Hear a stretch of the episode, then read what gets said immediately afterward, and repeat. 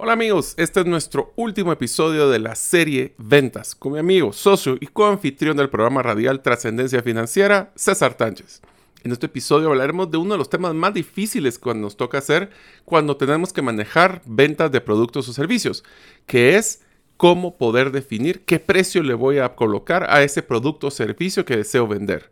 Vamos a hablar del concepto de la economía del comportamiento, que es por qué compramos lo que compramos los humanos. Y finalmente hablaremos de estrategias de precios que realmente motiven a que la gente compre. Espero que este no solo te dé valor, sino que también te ponga a pensar cómo han sido tus estrategias de precios en el pasado y cómo van a ser en el futuro.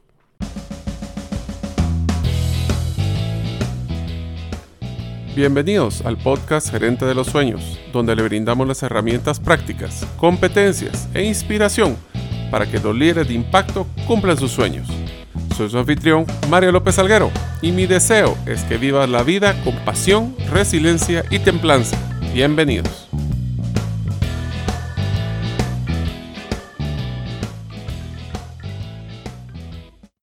Hola amigos, bienvenidos al episodio número 114 del podcast Gerente de los Sueños. Mi nombre es Mario López Alguero. ¿Sabías que después del Salvador ya existe una iniciativa de recibir bitcoins en el lago de Atitlán llamado Bitcoin Lake? lo cual espera promover la economía de los pueblos que se encuentran alrededor del lago a través de la aceptación de esta criptomoneda.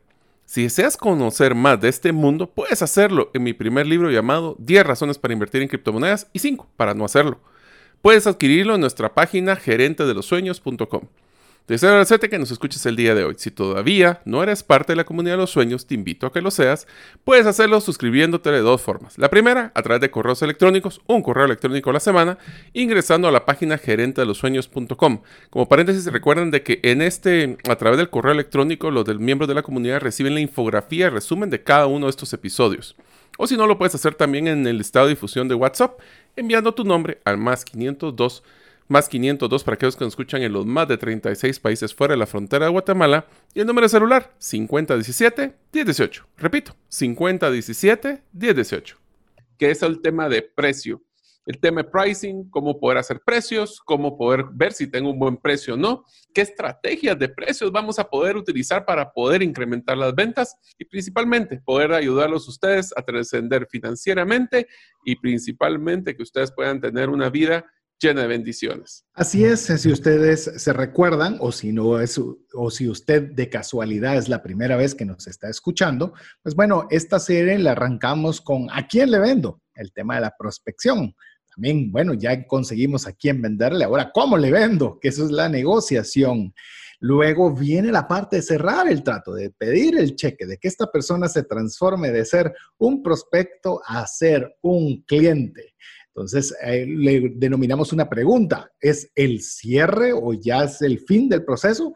Pues no, como todos, como todos los que pudieron escuchar el programa o el episodio anterior, sabrán de que es apenas el inicio de una relación que debiese ser a largo plazo y de ganar, ganar para todas las partes. Pero hay un, hay un factor que creemos que es importante que no podamos dejarlo sin tratar, que es el tema del precio. ¿Cuánto cobrar? Tengo esto, pero ¿cuánto cobro?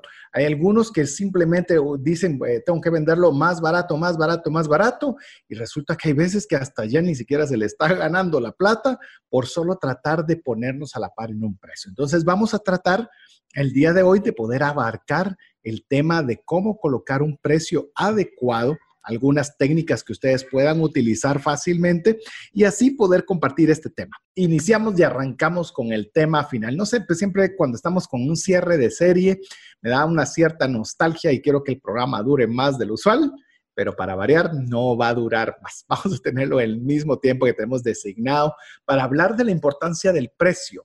Yo creo que muchas veces enfocamos demasiado esfuerzo a prospección, a negociación y además y a veces el tema del precio. Y póngase usted a pensar, cuando usted está, por ejemplo, trabajando y tiene que presentarle un proyecto a su jefe, ¿qué es lo primero que está pensando el jefe? Qué bonito tu proyecto, pero ¿cuánto va a costar? Realmente, este, dime, show me the money, dice en la película de Jerry Maguire, show me the money, ¿cuánto? Entonces, nosotros tenemos que aprender a tener una estructura, y ese es el motivo del programa, darle ideas para que pueda usted estructurar de una forma adecuada el tema del precio.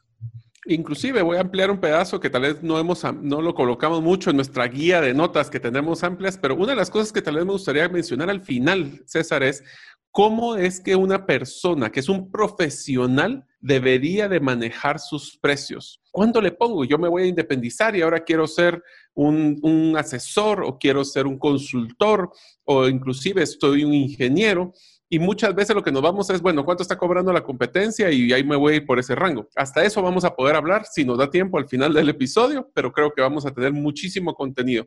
Y empiezo con una frase que a mí me encanta, que es de Warren Buffett, que dice lo siguiente, oigan esto, la decisión más importante al evaluar una empresa, recuérdense que Warren Buffett es inversionista, es el poder de fijación de sus precios. Miren, pues, si tiene el poder de subir su precio sin perder negocios frente a un competidor, tiene un muy buen negocio. Si tienes que comerte las uñas antes de subir el precio en un 10%, entonces tienes un negocio terrible. Imagínense, ahora pónganse a pensar ustedes, ustedes podrían subir 10% sus precios y estar tranquilos, sin miedo, o estarían comiéndose las uñas. Tremenda frase, quizás de una de las personas que más admiro en el tema financiero, que es Warren Buffett. El tipo es un genio. Adicional de ser un genio, eh, tiene una forma de poder trasladar sus ideas sumamente fáciles. Una de las que más recuerdo de Warren Buffett es decir que él no invierte en nada que él no entienda. Eh, por ejemplo, él, uno de sus principales activos en los cuales tiene compradas acciones es en Coca-Cola, porque él toma una Coca-Cola al arrancar su día todos los días. Y como le gusta demasiado y sabe cómo funciona, sabe para qué lo quiere, entonces invierte en ella.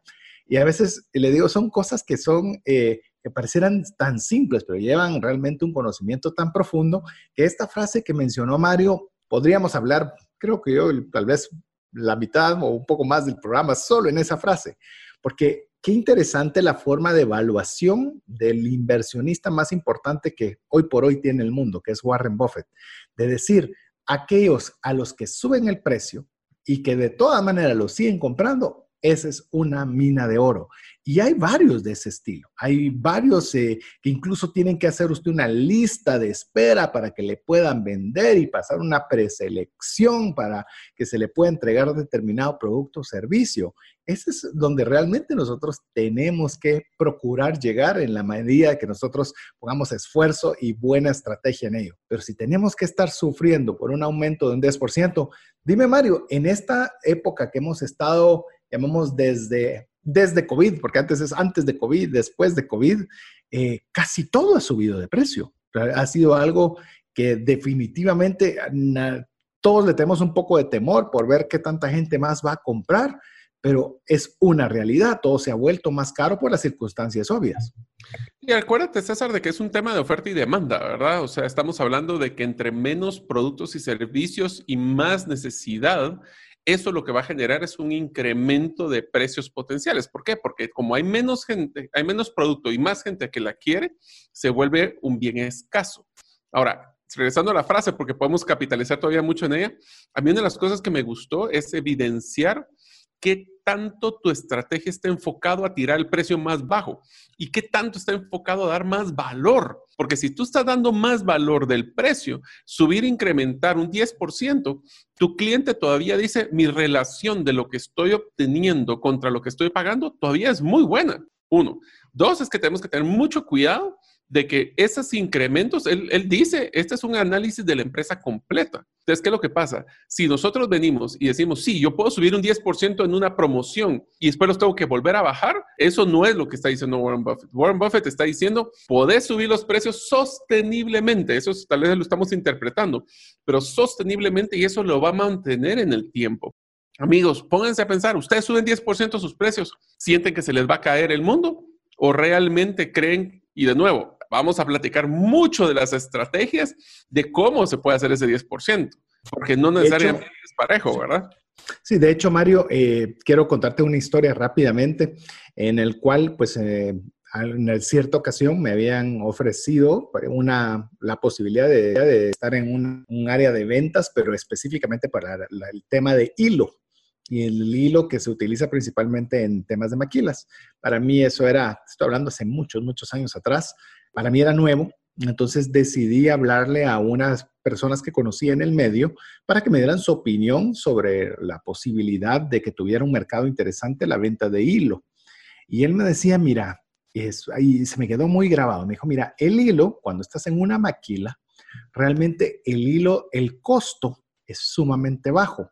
Pero si es de muy mala calidad y se está rompiendo constantemente, rompe la cadena de producción. Y en lo que se vuelve a hilar, eso es sumamente caro. Entonces, lo interesante es que puedas tener un producto o que este hilo sea de tan buena calidad que el enfoque sea que no se rompe con facilidad para que no se pare la línea de producción. Entonces, volvemos a lo mismo. En este caso, un 10% de aumento en el hilo versus la calidad y que la línea de producción no pare es un costo relativamente ridículo. Entonces, puede ser que usted no tenga tanta injerencia con el precio per se. No importa si, usted principalmente está en una área asalariada, pero póngase a pensar en esto. ¿Cómo puedo encontrar yo la solución a un problema que sí es muy caro con un precio que yo ya tengo preestablecido?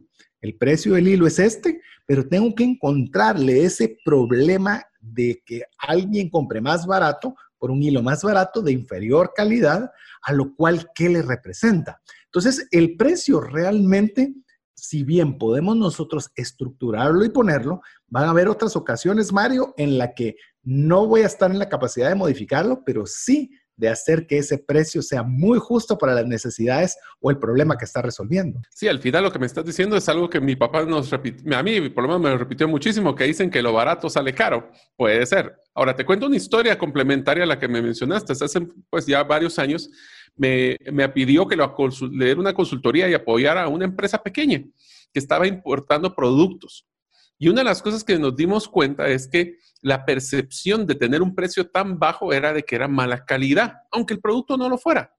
Y la estrategia final que hicimos con esta consultoría que, que apoyé a esta empresa fue subamos el precio. Ahora, subir el precio, todas las personas piensan subir precios inmediatamente baja de, pedidos porque estás separándote de la competencia. Subió, en este caso fueron 6% subió su precio incrementó 20% su venta. ¿Por qué? Porque la percepción era, es que este es un poquito más caro porque es de mejor calidad. Entonces nos damos cuenta de que al final del día el tema de precio es relativo y tiene que ir acompañado con una estrategia de valor. Por eso te hago una pregunta, César, que es lo que nos va a entrar a nuestro primer capítulo, que vamos a hacer solo un poco de pinceladas en esta primera sección. ¿Cuál es el precio justo de un producto? y qué metodología deberíamos usar para poder saber la percepción de justicia en un proceso de precio. Es un tema que pareciera lógico, pero es eminentemente subjetivo y por ello eh, está lo que se conoce la economía conductual, que en, inglés se llama behavioral economics, que es tú tienes uno, no tienes nada y te doy uno, tú estás con más uno. Entonces tú debes estar contento porque tienes más uno. Eso es lo que nos dice la economía, pero no somos personas que solo usamos nuestro raciocinio, también usamos nuestras emociones. Y cuando hay esas percepciones, percepción es yo creo que esto debería ser esto o yo creo que es justo aquello. Y cuando esas percepciones o pensamientos de justicia no se dan, ahí es donde comienza a haber algo que aunque me den uno, pero si yo considero que es injusto, que no es correcto, o que yo considero que estoy sacando el peor lado de la moneda, entonces, aunque la economía diga o los números digan que eso es algo bueno para mí, yo lo voy a interpretar como algo malo. Y entonces, al ser algo malo, comienzo yo a tomar decisiones que no compro, no hago negocios, no lo muevo, aunque financieramente tengan sentido. Entonces, ahí es donde vamos a centrarnos en buena parte del día de hoy, a tener algunos conceptos de la economía conductual para que podamos tener el contexto de cómo es que realmente funcionamos. No somos lógicos, te lo puedo decir de una vez, no somos lógicos, somos ilógicos y aunque usted no lo crea, se va a dar cuenta que hay decisiones que tomamos de forma ilógica y hablo ilógica es que no es racional económicamente hablando. Es emocional. Es emocional. Entonces ahí es donde entra esta maravillosa mezcla de la economía con la psicología, donde hacen el behavioral economics. Y te diría una cosa, lo que me pareció interesantísimo de cuando estudiamos, y voy a serle sincero, yo aprendí de, este comportamiento, economía del comportamiento, behavioral economics, por culpa de César, porque él fue uno de los que se empezó a involucrar en ese tema. Por supuesto, ya nos dimos cuenta con César de que solo nos tiramos un tema y nos volvemos locos, ¿verdad? O sea, Terrible solo nos tiramos un, un, concepto, mira, esto me pareció interesante, como fue criptomonedas en su momento, por ejemplo, y nos fuimos. Una de las cosas que a mí me pareció interesantísimo, y ya inclusive leímos ya varios libros de este tema, uno de los que me pareció interesantísimo es, ¿por qué es que creen ustedes que cuando sacan esos estudios del Banco de Guatemala, del Banco Mundial, sobre cómo se va a comportar la economía, pues tienen un, un, porcentaje de fallo muy fuerte. Y es porque me pareció muy interesante. Los modelos económicos los hacen basados en estudios y comportamiento de personas pensando lógicamente. ¿Y qué es lo que pasa? No nos portamos lógicamente, tomamos una decisión. Y se lo voy a poner con una forma muy sencilla, amigos y amigas. Les voy a pedir un favor. Vayan a su closet y vayan ustedes a ver cuántos pares de zapatos tienen, cuántas camisas, cuántos pantalones y de todos esos, quiero que me escojan los tres que ustedes menos han usado. Y de esos tres, les puedo casi apostar de que si no tiene todavía la etiqueta puesta, se lo colocaron solo una o dos veces en su vida. Entonces, lógicamente uno pensaría, pues si yo solo necesito una camisa, dos o dos camisas o tres camisas para poder ir moviéndolas, no necesito tanto, no necesito combinar colores, no necesito, podríamos ser lógicamente muy productivos y efectivos en nuestra trascendencia financiera, porque no necesitaríamos gastar tanto. Pero nuestro comportamiento es, en el caso de nosotros los, los, los, hombres, que el saco combine con la camisa y que con los calcetines y las damas con la bolsa y los accesorios. Eso es el ejemplo clásico de comportamiento emocional y no lógico.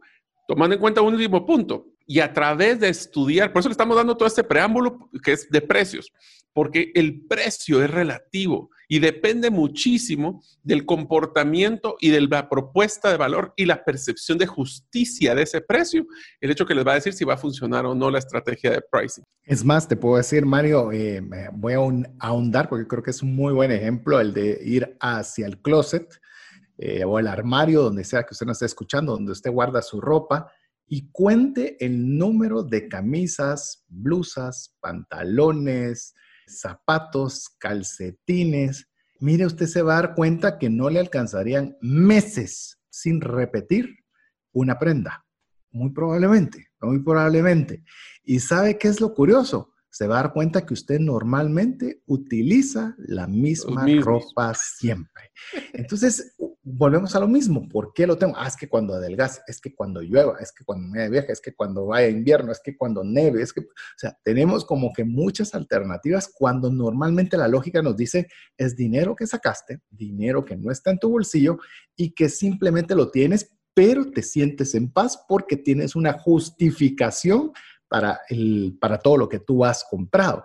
Eso no es lógico y no lo estoy atacando, amigo. Yo, yo he hecho ese, ese ejercicio varias veces y me pongo a pensar, Mario mencionó una, dos camisas, ¿por qué no siete? Para tener una al día a la semana y poderla cambiar. Va, 15 pues, 15. Y se va a dar cuenta que a la hora que usted dice, no, son cuentos, yo voy a sacar estas 10, estas 15, porque solo me voy a quedar con 15 de cada cosa. No puede. Hay, un, hay, un, hay algo que apego. hay un apego emocional, no es un apego lógico. Por eso queremos dejarle bien esa base de lo que es la diferencia entre las emociones y el raciocinio, porque esas, aunque usted no lo crea, son lo que van a influir directamente en los precios. Tanto los precios como que usted pueda poner, como los precios que también usted pueda eh, cobrar o incluso comprar, para saber, ¿estoy comprando de una forma racional o estoy comprando de una forma emocional? Y le puedo decir, post-COVID, nos hemos dado cuenta que muchas cosas que considerábamos que no podíamos quitar, pues bien que nos dimos cuenta que sí se podía o no. Es correcto. Y te diría, muchas veces lo que nosotros hacemos, y voy a hablar del primer eh, comportamiento, concepto de la economía del comportamiento, porque creo que es importante antes del corte, es muchas veces las personas están buscando no perder que ganar. Y voy a poner un ejemplo rapidísimo. Eh, no voy a entrar al, ejercicio que me encanta, que es cómo hacer una subasta de un billete de 100 y, vamos a hacer, ese comportamiento, pero se lo voy a poner tal con un ejemplo más sencillo. Nosotros muchas veces, cuando hacemos, por ejemplo, la compra de un vehículo, nosotros lo que queremos es siempre negociar que nos den las alfombras, que nos den eh, la cámara o que nos den algún accesorio. Y estamos dispuestos a pagar un poco más en un paquete premium para conseguir eso, cuando a lo mejor si ustedes simplemente no agarraran eso y negociaran el precio lo más bajo, posiblemente ustedes mismos podrían pagar por esa alfombra, por ese tipo de cámara, por un precio mucho más económico. Mas, sin embargo, nosotros lo que nos gusta es constantemente estar diciendo, la negociación bajé el precio, pero sabes, no perdí. Y eso es algo complicado porque cuando hablamos de precio, el precio es relativo, tomando en cuenta que lo que tenemos que hacer y el concepto número uno es que las personas van a estar mucho más reacias a sentir una percepción de que el precio me hizo perder independientemente si ese precio me hizo ganar. Así es. Así que nosotros tenemos que considerar cómo la persona en el momento que tiene un precio X, cualquiera que sea, él siente que ganó lejos de sentir que perdió y peor aún, tener un remordimiento enorme apenas habiendo realizado la compra. De hecho, hay un ejemplo en la economía conductual, ya le mencionó Mario, el ejemplo de un billete de 100, ya le vamos a decir, yo lo, yo lo practiqué también, así que hice un ejercicio al respecto y le vamos a contar brevemente en qué consiste para que usted se dé cuenta que las personas buscan no perder más que ganar, prefieren no perder que ganar algo. En unos momentos continuaremos con el episodio. ¿Sabías que hemos desarrollado tres talleres que podemos impartir de forma presencial o híbrida y que pueden crear un gran impacto en acelerar tu negocio? Estos talleres son el modelo de Storybrand, cómo podemos simplificar nuestro mensaje para separarnos de la competencia y así cerrar más negocios. El segundo es cómo crear un embudo de ventas que motiva al cliente a comprar múltiples veces así como crear un embudo inverso para vender los productos que tengo y no los que quisiera tener.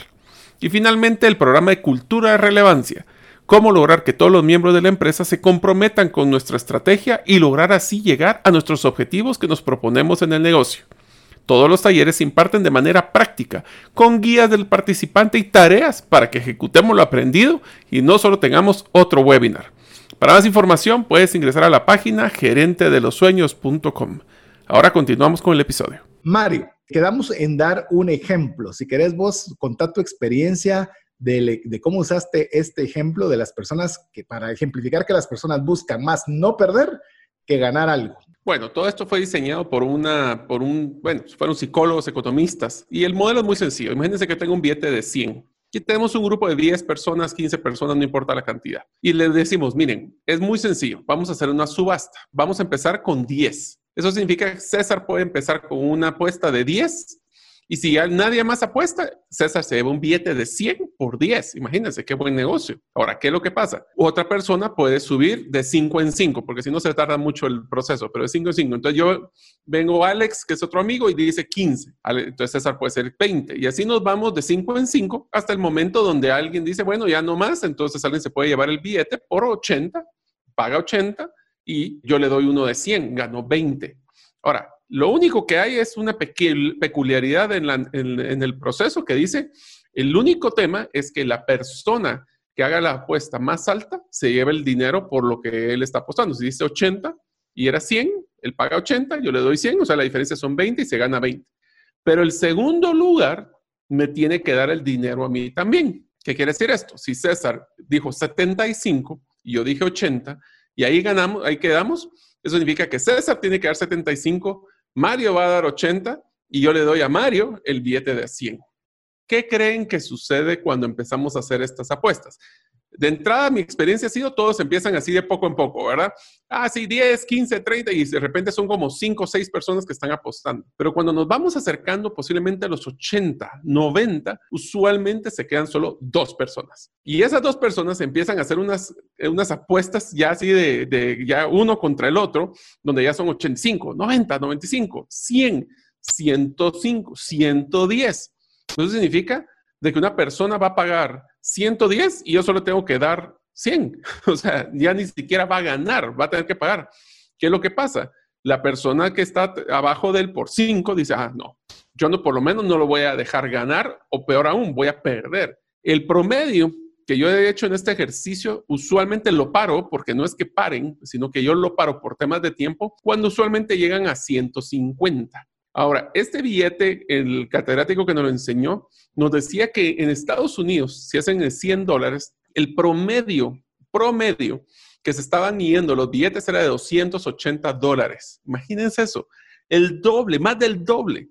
Entonces te pregunto, César, ¿por qué crees que es este comportamiento? Por lo mismo que estábamos hablando de este concepto en el cual eh, la persona, por lo menos la que está segunda, en el caso del ejemplo que le estás haciendo, no quiere perder. Dice, por menos, no importa que yo pague 130, pero al menos me van a dar 100. Entonces, solo perdí 30. Entonces ya se le quitó la vista totalmente del valor de compra, es decir, yo voy a comprar algo que vale 100, hasta 100 o para abajo pero ya está en números donde yo simplemente lo que quiero es perder menos. Aquí es donde entra la economía conductual, en la cual esto no tiene sentido. Yo, si ya pasé de 99, ya no tiene sentido la, compra. Y si es pérdida, debo asumir la pérdida y se acabó. Pero eso no funciona así. Yo hice el ejemplo que vos lo estás diciendo, Mario, en alguna oportunidad. Lo hice con mi libro. Llevé un libro mío físico en el cual les dije, miren, este es un libro que pues cuesta en una librería 100, 130 quetzales y vamos a arrancar desde 10 quetzales. Entonces, cada quien, la misma dinámica que hiciste, solo que van a tener que pagar por el libro los primeros dos y el que pagó más, pues se lo va a llevar. Y como bien lo dijiste, yo tuve ya que cortarla cuando iba a 150 la cosa, porque ya estaba por tiempo y demás, ya se volvió una pugna de no perder. Y esto sabe dónde, dónde se encontró este tema, con los monos. Fue la principal forma de, de, estudio sobre esto, en la cual yo no lo sabía hasta leer el estudio, en que los monos, su fruta favorita no es el banano, la fruta favorita de un mono es la manzana.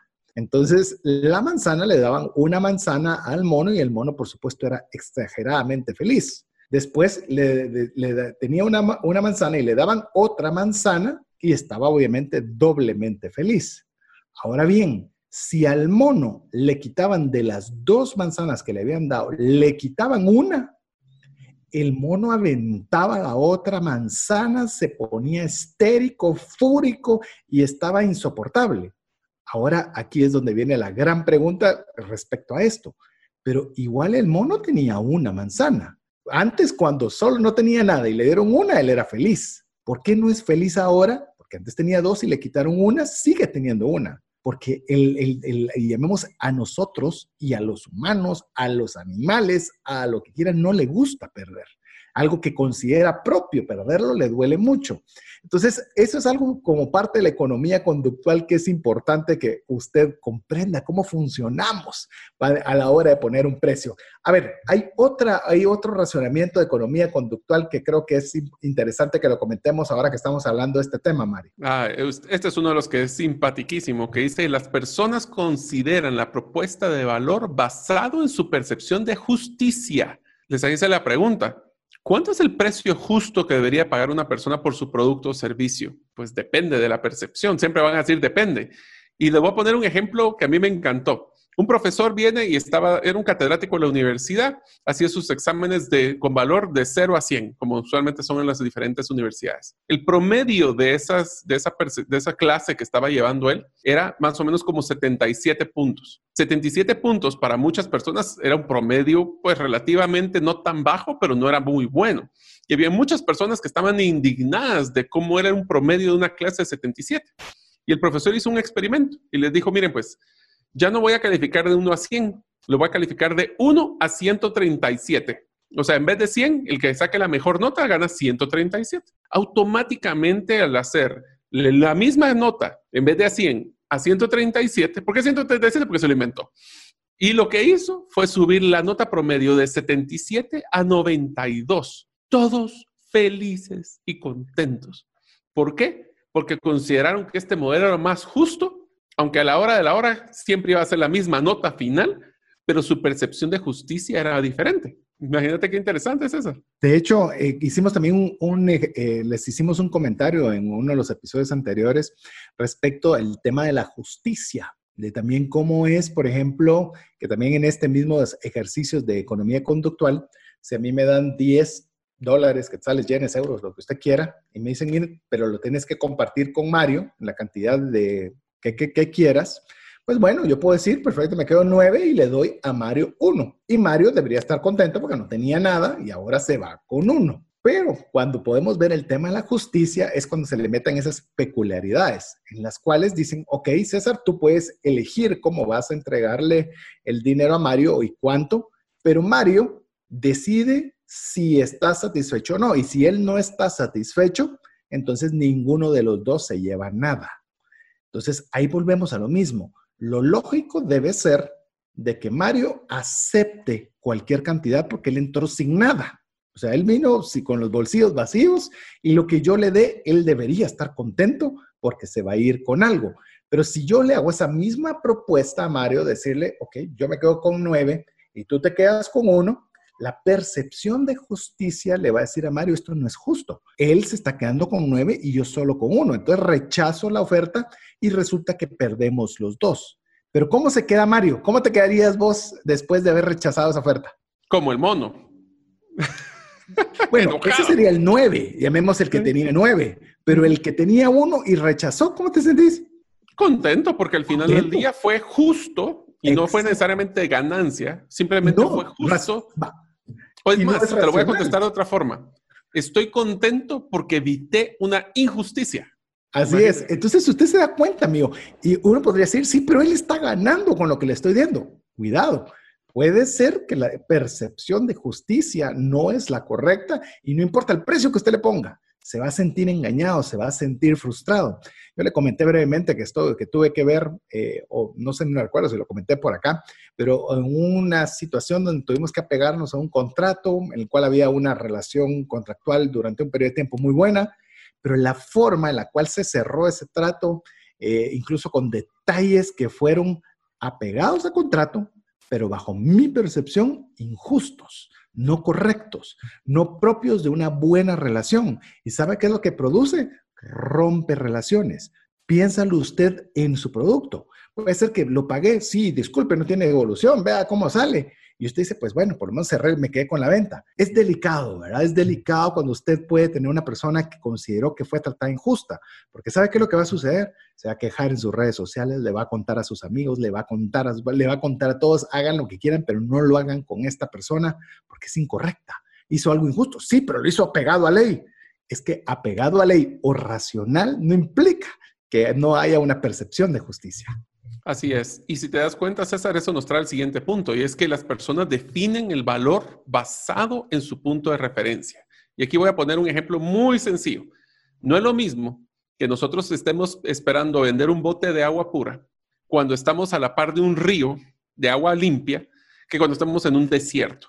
El valor que tiene esa botella para alguien que tiene una necesidad puntual va a ser mayor. Entonces aquí les dejo el reto para ustedes si entre mejor ustedes logren entablar ese vínculo entre el problema que solucionan y el producto, mejor va a ser la percepción de valor. ¿Por qué? Porque estoy claro de que tengo esta necesidad, tengo esta solución y por ende el precio es mucho más valorado. Y es percepción, que es lo que estamos hablando anteriormente.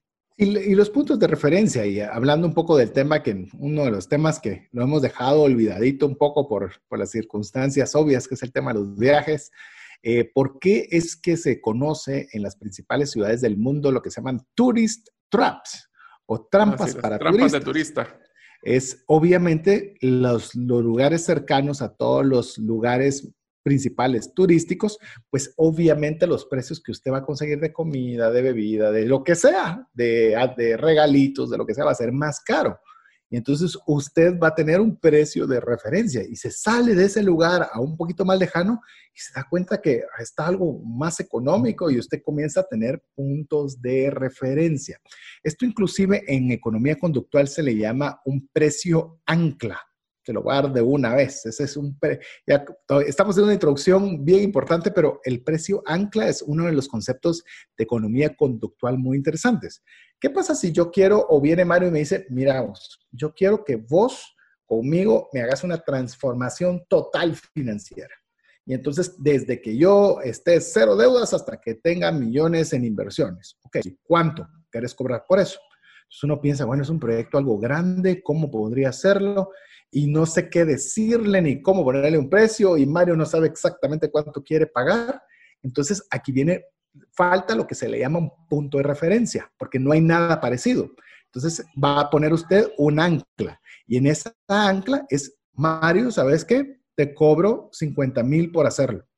Es un precio ancla, no existe, no hay una referencia. Entonces me va a decir, a la posición por 50 mil, pues hago cualquier otra cosa, pero ya tenemos un punto de referencia para bajar, para subir, para lo que sea.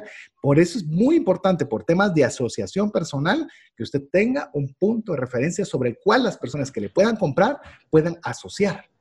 Así es. Y les dejo un, tema que a mí me encantó, que yo uno de los temas que a mí me encanta, tengo mucho, duda como se habrán dado cuenta, pero uno de los que también me apasiona es entender, por ejemplo, cuál es el precio de venta de una empresa. Y le voy a dar una frase muy sencilla que fue que aprendí cuando saqué el primer curso de evaluación empresarial, que dice, la diferencia entre el precio ancla que está mencionando César, de lo que el vendedor espera, y el precio ancla de lo que el, el comprador espera, esa diferencia va a determinar claramente qué tan difícil va a ser la negociación, porque están tan, puede ser que estén tan separados que va a ser muy difícil que encuentren un punto, o si están tan pegados que realmente son cositas las que se van a poner de acuerdo. Entonces, ese es un tema que es importantísimo. El otro ejemplo que a mí me encanta y que eso te tiro la siguiente es el ahorro de, por ejemplo, si tienen un 5% de descuento, 10% de descuento, 15% de descuento en sus precios, debe de ser mayor al esfuerzo realizado para la persona para obtenerlo. Y el ejemplo te lo voy a poner muy sencillo. Imagínate que estamos eh, comprando una televisión y tiene un 15% de descuento.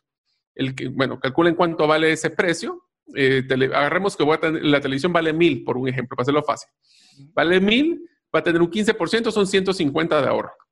Pero cuando llegan a la tienda, les dice el vendedor, miren, lastimosamente no tengo una televisión de las de descuento actualmente. Pero ¿saben qué? Hay una tienda 30 kilómetros que sí la tiene. Les hago la pregunta y César va a poder complementar este pedazo. ¿Será que por el 15% de un valor de mil me voy a subir a mi carro, gastar gasolina, ir al parqueo, ir hasta el otro lado, 30 kilómetros de lejos. ¿Qué pensás? Sí, eh, ese es un buen ejemplo. Ese es un buen ejemplo porque uno comienza a percibir cuánto es eso. 150, pensás, ok, es cuánto me voy a gastar de gasolina, cuánto me voy a gastar de tiempo, cuánto voy a gastar el parqueo. Comienza uno a, a pensar una serie de variables en las cuales uno realmente no sabe si estaría dispuesto a hacer ese esfuerzo por esos 150 quetzales. Pero ¿qué tal si en lugar de que fueran mil, el artículo que vas a comprar fueran 10 mil? Entonces son 1500 lo que te vas a, economizar. Entonces, ah, no, ahí sí ya me sale hacer esto o mover lo otro y comenzás a, tener algún punto de referencia de beneficio. Y algo que es bien interesante, por eso los porcentajes de descuento pueden ser engañosos. Porque ¿qué tal si era en lugar de mil, Mario, son 10? Y, el, y tiene un 15% de descuento. Buenísimo. 50% de descuento. O 50% de descuento. Suponete lo que costaba 10 lo vas a conseguir en 5. Decís, ala, pero lo conseguí al 50%. Sí, pero tuviste que manejar 30 kilómetros en el cual tuviste que pagar parqueo, en lo cual perdiste tu tiempo, en el cual ese tiempo, ¿cuánto tiene valor en tu vida? pero a veces los, ah, es que 50% y me voy no importando qué, cuando realmente lo que deberíamos nosotros ver es cuánto de dinero ¿no? en porcentaje nosotros estamos eh, economizando y si eso vale el esfuerzo adicional o no. Y hay que tener cuidado, solo un último punto, César, porque esto es algo que hoy, después del coronavirus, les digo, es evidente que ya no va a suceder que era el famoso ejemplo de, grandes descuentos, 30% de descuento, segunda compra mitad de precio, pues ahora los consumidores están dando cuenta de cuál era el precio antes de la oferta, cuánto ustedes, si es que lo hacen, subieron ese precio para poder hacer el descuento. Eso antes era mucho más fácil, pues no ser tan evidentes, pero ahora que hay un historial de precios en Internet, donde se puede comparar en tiempo real. Acuérdense, esto es lo que le pasó posiblemente a una empresa como Best Buy, que si no conocen es una electrodoméstico muy grande. La gente estaba en la tienda con su celular cotizando en Amazon al mismo tiempo que estaban viendo el producto ahí. Entonces, tenemos que tener mucho cuidado que los precios antes eran mucho más fácil jugarlos. Ahora, si ustedes suben un 20% y dan el 10% de descuento, créame que las personas son, ahora se llama, tenemos un consumidor más educado y por eso hay que tener mucho cuidado. Sí, yo, yo me he dado cuenta que durante pues, todo el tiempo de, de post-COVID, vuelvo a decirle lo mismo sobre, sobre ese, ese momento en que yo no sé qué tan, qué tan mi esposa estaba tan cercana de conocer los precios de todo, pero me dice, mira, es increíble lo que ha subido el súper, es increíble lo que subió tal cosa, es increíble lo que subió, que quizás en otro momento pagábamos y no nos dábamos cuenta, porque realmente simplemente queríamos comprar A, B o C pero ahora todo esto nos ha hecho estar cabalmente, como dirías vos, el escáner más activo y, más concentrado en ver esos incrementos y alzas. Usted puede decir, Ale, ¿cómo voy a competir yo con Amazon? Pues bueno, usted tiene una ventaja sobre Amazon. En el caso ejemplo que dio Mario, es que usted le dice, sí, Amazon, usted tiene que mandarlo a traer y lo, cuando rápido lo va a tener en una semana. Esto se lo entrego en este momento, le doy factura, lo puede deducir, yo qué sé, ¿verdad? Pero son eh, situaciones que usted debe comprender, por eso hemos dedicado bastante tiempo para que usted pueda percibir que poner precio no es solo ponerlo a ver cuánto le pongo, sino que hay una serie de elementos conductuales que debemos analizar, porque hay otros conceptos, Mario, como la compra por optimización, maximización del valor de compra, costo de oportunidad, que podemos conversar un poco de cada uno de estos te diría, dejémosles como, como, como entusiasmo a nuestros oyentes que los investiguen. Se los repito para que los tengan. Y los que no los pudieron apuntar porque van en el carro, escuchen el podcast y recuerden esos tres conceptos, investiguenlos porque tenemos dos paquetes grandes de todavía de cómo poner precios. Entonces, el compra de optimización, maximización del valor de compra y costo oportunidad, creo que vale la pena que se los enseñemos y se los dejemos como tarea a nuestros oyentes. ¿Por qué no empezamos, César, y hablemos específicamente de, bueno, ¿cómo le pongo precio a las cosas? Yo creo, Mario, que les dejaste la tarea, así que, ¡ah! ¿cómo me puede dejar a mí así? Nos falta todavía 60% del contenido, por eso es que necesitamos meterle turbo.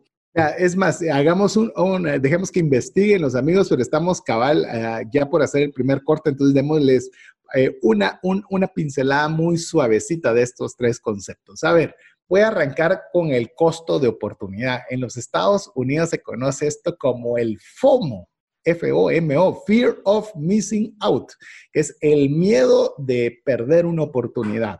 Que usted puede decir, por ejemplo, hay solo quedan cinco unidades disponibles y, si, y, solo el día de hoy usted le entra una desesperación de que tiene que ser la persona que tiene que aprovechar esa oportunidad, si no, se queda sin ella. Ya le di una. Lo demás lo Maximización del valor de la compra es yo con el mismo valor quiero obtener la mayor cantidad de beneficios y productos posibles. Ahí está la segunda. Y la última, la tercera, compra por optimización, es algo que me va a volver más efectivo algo. Dinero, tiempo, esfuerzo, satisfacción. Algo debo yo obtener a raíz de esto. Cambio el refrigerador no porque quiero uno nuevo, sino porque lo que estoy comprando me va a economizar energía. Eso es optimizar un recurso.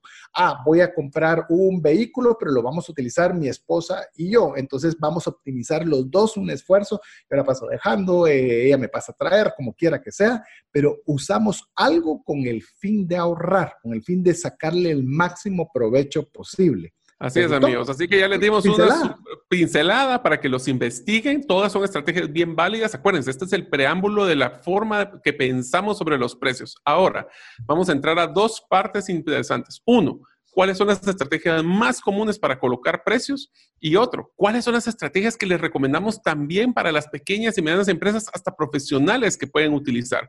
César, empecemos con el primero, que es costo más margen, o lo que llaman el cost plus, el costo más. Sí, yo creo que, creo que es el convencional, es el que la mayoría creo que utiliza. Eh, si a mí me cuesta este producto 10, pues todo lo que yo le ponga arriba de 10, pues eso es lo que va a ser mi ganancia. Si yo eh, le pongo 11, pues voy a tener un 10% de retorno. Si le pongo un 2, pues va a ser un 20% de, de retorno. Esa es la forma más clásica. Paréntesis. Si usted es un pequeño empresario o emprendedor, hay veces que nosotros no, no hacemos bien nuestra tarea de costos. Porque usted, por ejemplo, dice, ah, es que esto me costó tal cosa, pero no tomamos en cuenta la luz, no tomamos en cuenta nuestro tiempo. ¿Cuánto tiempo le dedicaste? Es que lo vendí a 15, le gané el 50%. Ay, ¿cuánto tiempo te costó hacerlo? Me pasé todo el día haciéndolo. Pues bueno, hay un costo de mano de obra relativamente alto que está dentro de ese producto. Sí, pues estoy desempleado, entonces mi, mi, mi, costo por persona no hay. Bueno, ok. Entonces, eso es lo que usted tiene que tener. Bien estructurado su costo, todo lo que se involucró, la luz que usó, el todo. Y a eso le sumo una utilidad. Y solo tenemos que tener cuidado de uno de los errores principales que yo encuentro con esto y es tener en cuenta de que entre menos volumen, más va a ser la carga de los costos fijos. Para los que no saben qué es costos fijos, es todo lo que es la luz, la renta, el agua, el teléfono, todo esto, que no importa cuánto vendas, siempre, va a ser lo mismo. Entre más volumen, menos es lo que tienes que meterle a cada una pieza ese valor. Entonces, ¿qué es lo que pasa? Cuando hablamos del costo más margen, por favor tomen en cuenta esa distribución de costos fijos. Tomen en cuenta impuestos, tomen en cuenta el tema de los, los, eh, los, impredecibles, los variables, las comisiones de los equipos de venta.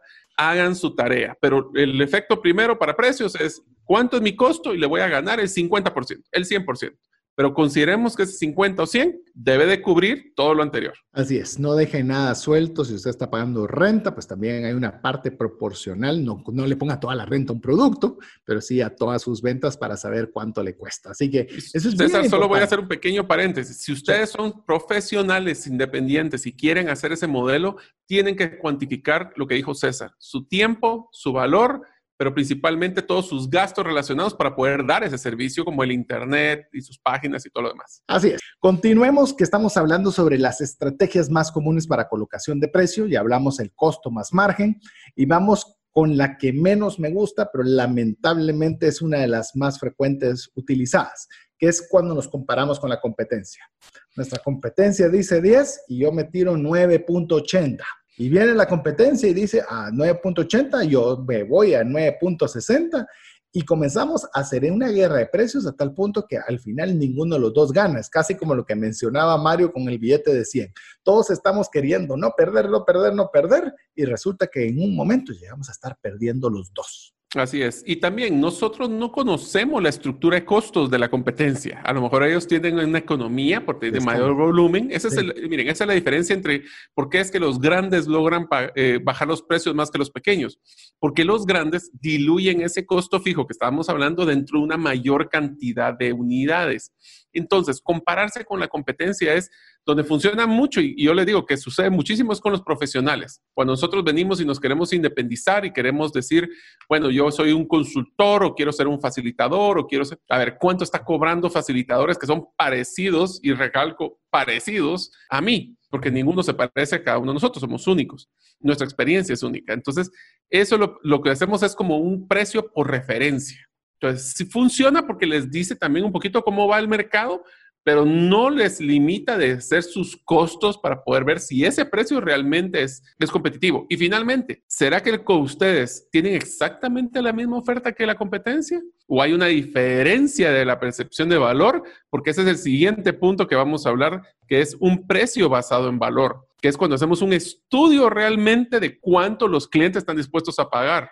Y también el valor que le proporciona el servicio o el producto que usted está colocando. Yo, yo lo mencioné en un mini live que hice de tres minutos en, en, mis redes sociales, en los cuales pues era una invitación principalmente para participar del webinar, pero una experiencia que me pasó hace muy poco. Estoy en proceso de cambiarme de una oficina a otra y había unas estanterías de metal. Esas estanterías de metal eh, por dos centímetros no se acondicionaban en el cielo falso de la nueva oficina. Entonces, obviamente tenía que ver cómo le cortaba un poco a estas estanterías de metal, pero lo tenía que hacer en ese mismo día porque ya estaba con el tiempo muy cercano a, tener que dejar la oficina anterior para pasarme la nueva. Entonces, resulta que no sé cómo hacerlo. La persona que usualmente le pedía ayuda en esto no podía y había una persona que me estaba ayudando en la pintura. Y esta persona que me estaba ayudando en la pintura le digo, mire, de casualidad, entre todas sus experiencias y todo lo que usted sabe, ¿usted podría cortar? Sí, me dijo, solo me tiene que conseguir una sierra de arco. Eh, más eh, con estas características y yo con eso se lo hago y le cobro X. Mire, me fui inmediatamente a la ferretería, compré la sierra de arco, pero mire, no me importaba el precio de la sierra del arco. Se la llevé, el vino me lo cortó, le pagué y le regalé la sierra de arco. Es decir, a mí la sierra de arco no me importaba en lo absoluto. Yo lo que quería era recortar dos centímetros cada una de esas estanterías para poderlas meter en la nueva oficina. Yo estaba comprando una solución, no comprando una sierra de arco. Y hay veces que nosotros nos concentramos, es que está la sierra de arco, que tiene ergonómico y jala, no sé qué. No, yo lo que quería es que cortara algo y hasta lo regalé, porque pensé que para mí iba a ser hasta estorbo la sierra. ¿Qué es lo interesante con lo que hablamos en este tema del precio basado en el valor? ¿Qué tan grande es la carga que le está quitando usted al cliente? Porque si la carga es grande, usted tiene más posibilidades de poder cobrar más porque su solución es buena. A mí me podría haber cobrado por esa sierra 5 o 10 veces más era mucho menos del, tamaño del problema que yo tenía que solucionar. Eso es lo que nosotros también tenemos que analizar, no solo el costo, sino también ¿Qué tanta hace la diferencia mi producto, mi servicio, mi destreza, mi proyecto en aquello que quiero realizar? Entonces, el precio tiene otra dimensión. Sí, está alto, sí, pero es que no has visto lo que soluciona, lo que beneficia, lo que, lo que lleva en sí. Eso le da valor y, y facilita poder cobrar un poco más. Es más, ¿sabes cuál es el ejemplo más, más evidente que tenemos aquí? Es el celular que tenés en la bolsa. El iPhone, si miramos cuánto cuesta hacerlo contra cuánto es lo que le soluciona los problemas a los clientes, por eso es que es cuatro veces más caro que el costo. O sea, jamás, ustedes imagínense que van a llegar con un producto y van a decir, miren, el costo es 100, pero lo vamos a vender en 400, cuatro veces. A veces uno dice, al 100% voy a estafar al cliente. No, no, no, no es una estafa, es la solución es tan buena que la persona está dispuesta a pagar mucho más por la solución que yo le voy a dar. Así que el ejemplo es el iPhone. Ese es uno de los que yo sé que vale cuatro veces lo que es un cuarto de lo que vale el, el costo de lo que vale. Y voy a mencionar uno rápido antes de que pasemos a la siguiente. Ejemplo, suponga usted que usted tiene una sandía. ¿Por qué sandía? Porque se me ocurrió la sandía en este momento.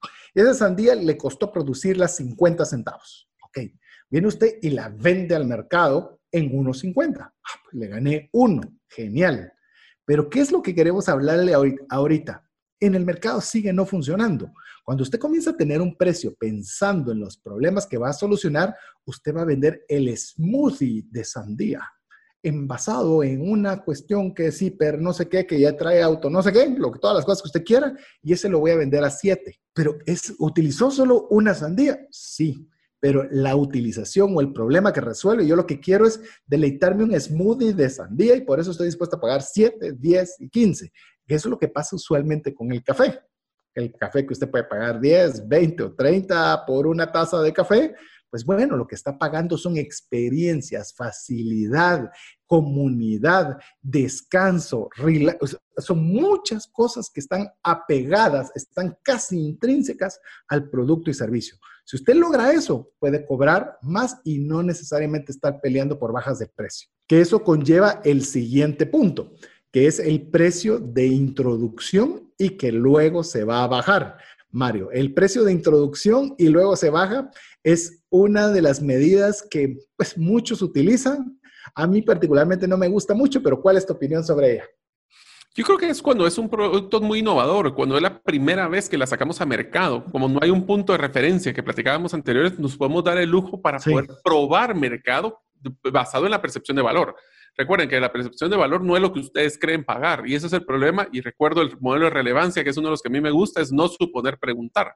Entonces, para poder probar el mercado y ver cómo se comporta, recuérdense, es siempre mucho más fácil tener un precio y bajarlo que entrar con un precio de introducción y después subirlo, que es otra estrategia también que también existe. Pero sí les recomiendo de que si lo van a hacer, tengan una, pues de nuevo, tengan claro cuál es su propuesta de valor, por qué es que ese precio, y usualmente, es un, usualmente son proyectos o productos muy innovadores, o sea, no tener un marco de referencia, podemos tirar un poco más alto y después bajarlo. Del otro lado, cuando queremos hacer un precio de penetración, es, bueno, cómprelo porque ustedes al ser los primeros en tenerlos van a tener un precio especial que después lo vamos a subir. Entonces crea un sentido de urgencia de que lo tienes que comprar ahorita antes de que suban los precios. Cualquiera de los dos funciona, pero son diferentes estrategias de precios. Y lo que hay que tener en cuenta es cumplirlo. Es decir, si usted dice que va a subir, va a subirlo, porque si no pierde credibilidad. Y recuérdense lo que hablamos de la justicia. Así dicen que le van a subir, pero nunca le suben. Así dicen que van a hacer, pero no lo hacen. Eh, entonces, pues, si usted lo tiene como una estrategia, vaya y cúmplalo, porque entonces va a venir lo que ya le enseñamos también, el FOMO, Fear of Missing Out. Me lo perdí. Entonces, cuando usted saque otra oferta, la persona o su cliente que le interesa su producto va a decir, ah, hay que comprarle porque él sí respeta las ofertas y cuando sube precios, lo sube. Pero bueno. Es más, te voy a dar un ejemplo que a mí me encanta de cómo no hacer las cosas. Y se lo digo con una frase muy sencilla. Precios de liquidación por cierre todo el año. Ese es el ejemplo. Sí. Eh, hágalo si quiere, está bien que utilice liquidación, si es una palabra que le guste, que la quiere usar, pero liquidación por temporada, liquidación por inventario, liquidación de un lote, póngale que la gente sepa, que no le engañen. Recuérdese la percepción de justicia, la percepción de justicia, porque después dicen, pucha, yo lo compré porque pensé que de veras estaba liquidando y realmente no lo estaba liquidando. Pero bueno, Mario, ¿qué te parece si hablamos un poco ahora de las estrategias de precios para Principalmente pensemos en los emprendimientos pequeños, en las empresas pequeñas, cómo podemos darles algunas ideas.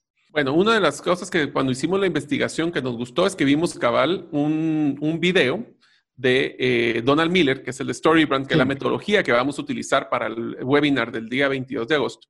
Y él decía que las personas lo que les gusta en sus precios es opciones. A ellos les gusta tomar la decisión. No les gusta que le impongan un precio y decir, solo este precio hay, si quiere cómpralo y si no, vaya a ver qué hace. Le gusta ver opciones. Por eso es que usualmente se maneja un concepto de el precio más bajo, que es como lo básico, básico, básico, está el premium, que es el que está completísimo, completísimo, y un intermedio, que adivinen qué es, es el precio que queremos que la gente compre. ¿Por qué? Porque hay personas que quieren irse por lo más bajo, pues sí, pero no van a tener ni siquiera la mitad de lo que pudiera tener. Entonces, se vuelve la, la solución el precio más obvio para comprar. Es obvio que tienes que irte por el intermedio porque es que tiene tantos valores que si te vas por el barato está bien, lo vas a probar, pero no vas a tener todo lo que querés. Eso es algo, y eso que a César le encanta este tipo de modelos. Sí, también es economía conductual. por ejemplo, usted lo puede ver y se lo voy a dar un ejemplo que, no es que se lo esté sugiriendo, pero es el más, el, el, mejor que puedo darle para que usted entienda este concepto. Es cuando usted va a un restaurante y le dan una carta de vinos, por ejemplo. Y usted va a ver vinos que cuestan 5 mil y unos que cuestan 200. ¿Por qué le ponen uno de 5 mil? El mismo restaurante sabe que casi nadie va a agarrarle ese de 5 mil, pero le abrió la cabeza para decir, no voy a agarrar el de 200 porque 200 se va a ver muy gacho, va a ser muy malo, tampoco puedo el de 5, pero entonces voy a agarrar el de 500. Entonces ya, si usted no le pone el de 5 mil, si solo pone el de 200 y el de 500, va a agarrar el de 200 porque dice, ah, 500 pues, a 200, prefiero este para lo que yo quiero. La referencia, aquí están metiendo anclaje, referencia, y aquí entra usted a, que usted pueda visualizar. Incluso hay platos sumamente caros en una carta de menú. Usualmente no se venden. Simple y sencillamente es para abrirles el tope o el paréntesis de lo que usted pueda estar dispuesto a pagar. Entonces, le llamemos el restaurante normalmente quiere, como bien decía Mario, el segundo o el tercero más caro. No pido este porque es mucho, pero este sí. Entonces ya le están ayudando a tomar la decisión sobre los productos que son más rentables para ese lugar. Lo que sí es un hecho, César, un menú, dos, el mismo plato de pollo con verduras en un restaurante donde ese plato posiblemente es el más caro, y va a valer 100, uno dice, ala, pero pues es que pollo con verduras es carísimo, eso no, debería comprarlo nadie. Pero si llevamos otro menú donde ese es el plato, posiblemente el segundo más barato, y el resto son que cortes especiales de carne y pescados extraordinarios, y uno dice, wow, tal vez un, un pedacito de pollo para que no me salga tan caro. Así que sí, hay un comportamiento. Otro de las estrategias que a mí personalmente me encanta, y esto lo utilizan mucho cuando, si ustedes miran en las, en las series de, de las personas que compran antigüedades, lo utilizan muchísimo, es armar un precio en paquete. Un precio en paquete es cuando decimos, si compras el producto 1 te vale 100, si, si, compras el producto 2 te vale 100, pero si lo compras en paquete te sale en 180, por ejemplo. Entonces es un modelo donde estamos incrementando la percepción de lo que hablábamos y se llamaba, te lo voy a decir cómo estaba, la maximización del valor de compra. Donde yo estoy diciendo, por posiblemente un poquito menos voy a ganar lo mismo o más. Inclusive con lo que estás mencionando, Mario, es también lo que son los combos, cuando le hablan de comida. Eh, son paquetes que usted realiza. Yo no sé cuánto se han puesto a sumar, cuánto le cuesta la hamburguesa, cuánto le cuesta las papas, cuánto le cuesta la gaseosa. Bueno, ahí, ahí estará Mario. Pero independiente de que alguien pueda sumar o no, es fácil de tomar una decisión. Le facilitan. Quizás si no existiera el combo, tal vez solo compraría la hamburguesa y la bebida. Pero al ser un combo, pues ya tengo la hamburguesa, las papas y la bebida. Es decir, hubo un upsale, o sea, usted vendió más por ticket por cada una de las personas en el precio cuando iba por paquete. ¿Por qué? Por facilidad. O sea, en lugar de estar viendo, quiero pedirle A, B y C, digo, solo pido A y listo. Y ahí va todo lo que necesito. Hay cosas, te digo, ahora que me he estado mudando de, de, oficina, me, cae mal, querés comprar un mueblecito para eh, poner un lavamanos, por decir, ah, no, el mueble es una cosa, ah, no, pero la que se pone encima es otra, y el, grifo es otra, ah, pero te faltan los tubos. En resumidas cuentas, ¿por qué no viene alguien y te da una solución total? Esto es completo, instalado y ya. Sería muy fácil. Te voy, a dar un ejemplo para que te rías. Y yo no lo había encontrado hasta que dice el estudio del comportamiento de economía. Vos sabés de que los, ahorita no sé cuántos, cómo están en Guatemala, pero tú en el estudio de Estados Unidos, vos sabés de que los paquetes de panes de hot dog te los venden en 8 unidades y el paquete de salchichas te los venden en 10 o 12. Entonces nunca vas a tener suficiente pan para poder comer todas las salchichas o viceversa. Entonces, ese es un ejemplo clásico de paquete, pero más que el paquete, y te lo contesto la pregunta, yo sí hice la matemática y si compras cada producto individual en promedio en diferentes restaurantes, es entre un 20%, 20 y 30% más caro si lo compras en individual que si lo compras en paquete. De una vez aprovecho a, a tirar el siguiente, que este es uno de los que a mí me fascina, que se llama precios por lealtad. Miren amigos, si escucharon los episodios anteriores de la serie de ventas, se dieron cuenta del tema de venta cruzada, de venta upsell, cross-sell y todo lo que era venta cruzada y para arriba y para abajo. Una de las cosas que mencionamos fuertísimo fue de que nosotros es más barato tener un cliente que compre constantemente que conseguir un cliente que ni nos conoce, porque tenemos que convencerlo. Entonces, una de las estrategias de precios que a mí me gusta mucho es hacer precios por lealtad. Es de que si tú ya tienes un año de estar con nosotros, te voy a dar un precio especial, te voy a dar un dulcito, te voy a dar un cariño, te voy a agradecer que seas un cliente que constantemente compra. Este es un ejemplo clásico, lo podemos ver con las tarjetas que te dan las calcomanías por cada una de esas que las compras y que tú vas llenándolas. Ese es un ejemplo de tener un precio porque le vas a dar un, un, un sándwich o un sartén, como hacen en algunos supermercados, donde tú te van a dar un regalito, pero solo porque eres la persona que sí está con nosotros comprando. A mí ese me gusta un montón. Y lamentablemente te digo que lo veo en muchas empresas que no lo utilizan y creo que están dejando ir un potencial muy grande. No sé si has visto eso. Oferta exclusiva para clientes nuevos. ¿Y qué pasó con su cliente que le ha sido leal, que ha estado con usted todo el tiempo? Ah, no, usted no aplica porque usted es cliente. Eh, bueno, es decir, ir muy lejos, ¿sabes? Esto lo acabo de escuchar hace poco. ¿Sabes quiénes son una industria que padece de eso fuerte, telecomunicaciones. Sí, no cambian, pero de alguna forma tienen casi que pues lo tienen todo, ¿verdad? Por eso de alguna forma no les interesa mucho, pero sí, pero si ya son sus clientes, es más barato venderles nuevamente. Así que se lo dejo como una catarsis de que es importante hacer esos precios por lealtad. el precio por también por compra anticipada. Por ejemplo, si usted eh, no tiene aún el inventario, pero eso no significa que usted no pueda vender. Puede decir, pues ahora que post-COVID todos los embarques se han atrasado, está todo, pero yo te pongo un precio que me pagas ahorita y lo disfrutas después. Esto se ha visto mucho en el tema de los hoteles. Incluso está comenzando ya con el tema de viajes, en los cuales como no hay certeza de cuándo se puede movilizar, pues bueno, paga ahora un super precio y tienes hasta tal fecha para poderlo utilizar. Entonces ya hay una alternativa de poderle poner un precio a un producto que ni siquiera puedes distribuir en el momento. Eso lo usamos mucho en cuando producimos plantas. Si me compras una, producción con tres meses de anticipación, en vez de llegar a ver qué tengo, también te garantizo, te garantizo el, producto y eso lo logramos hacer. El siguiente también que me gusta mucho son los precios por paquetes de valor agregado. Esto lo podemos ver muy sencillo. Si ustedes van al supermercado y miran una, caja de cereal que les regala un paquete chiquito de otro cereal nuevo que están tratando de introducir. Entonces, por lo mismo valor, el 1 más 1 te da 3. Esa es la fórmula del precio. Si tú estás pagando por dos productos, te vamos a dar uno extra o te vamos a dar un valor extra que lo vas a hacer solo si lo armas en paquete o si lo armas en un, eh, en un grupo de integrado de lo que estamos tratando de venderte. Lo otro que, quisiera también mencionar, Mario, es los precios por tiempo limitado, lo que podemos decir las ofertas. Yo tuve la oportunidad de hablar con una asociación de una industria particular en Guatemala, en la cual, pues, eh, cuando la cosa estaba más difícil con el tema del coronavirus, preguntaban, ¿debemos de bajar los precios para poder sobrevivir? Yo les digo, preferiría que vendan su stock de inventario que no han podido vender, que vendan otras cosas y no solo bajen el precio, porque entonces el consumidor va a decir, ah, ¿verdad que sí podías? ¿Verdad que lo podías dar a menos? Y entonces cuando ya ustedes todo se reactive y vuelva a la normalidad y quieran subir el precio, va a ser más difícil que el consumidor quiera comprarlo porque saben de que, había demasiado margen para usted. Entonces yo creo que las ofertas son geniales, úselas muy bien, le digo, o, o utilícelas por tiempos limitados para que las personas sepan que general, que sí es, una, es por un tiempo muy específico, pero también que lo haga por stocks que usted tiene parqueados que no le están generando y hágalo. Pero no lo haga constante porque entonces deja de ser realmente un precio de referencia de oferta. Sería César, en la conclusión, si quieren llevársela, amigos, es de que si ustedes van a hacer algún tipo de descuento en precio, nunca lo den solo por darlo siempre pidan algo a cambio, ya sea una compra anticipada, una lealtad, un paquete, el tiempo limitado, siéntanse urgentes.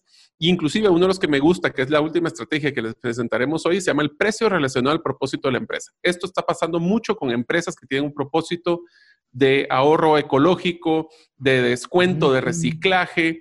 Por ejemplo, el, famoso y más sencillo de esto es eh, cuando vas a comprar una agua gaseosa o un agua, si tú llevas tu, tu botella que es reciclable, te damos un descuento sobre el precio de la compra de producto. Por ejemplo, si ahorita que están hablando de muchos de productos ecológicos, si tú llegas y siembras un árbol, te vamos a dar un descuento. O sea, ese tipo de propósito es el que es interesante porque entonces ya no solo compras un producto, compras un propósito que va a ir apegado a tus ideales o tus mentalidades. Por ejemplo, el mejor ejemplo lo pongo muy fácil es Patagonia. Patagonia, que todos saben, es una, es un productos de ropa para invierno y ellos son muy sencillos. Si usted va a comprar este producto, por favor sepa de que es para que le dure toda su vida. Así que escoge el diseño bien. Si usted se le rompe el zipper, se lo cambiamos sin costo. Si usted viene y tiene un problema, se lo cambiamos sin costo. Pero eso sí, uno paga un premium por eso. Entonces, esa es parte del precio relacionado al propósito de la empresa. Así es. Gracias por escuchar el episodio de hoy de Gerente de los Sueños.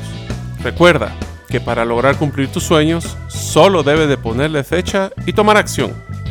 Las notas y material complementario de cada episodio puedes encontrarlo en la página gerentedelosueños.com. La música que han escuchado es Feeling Good de Kevin MacLeod y pueden encontrarla en incompetech.com. Hasta la próxima y que sigamos haciendo nuestros sueños una realidad.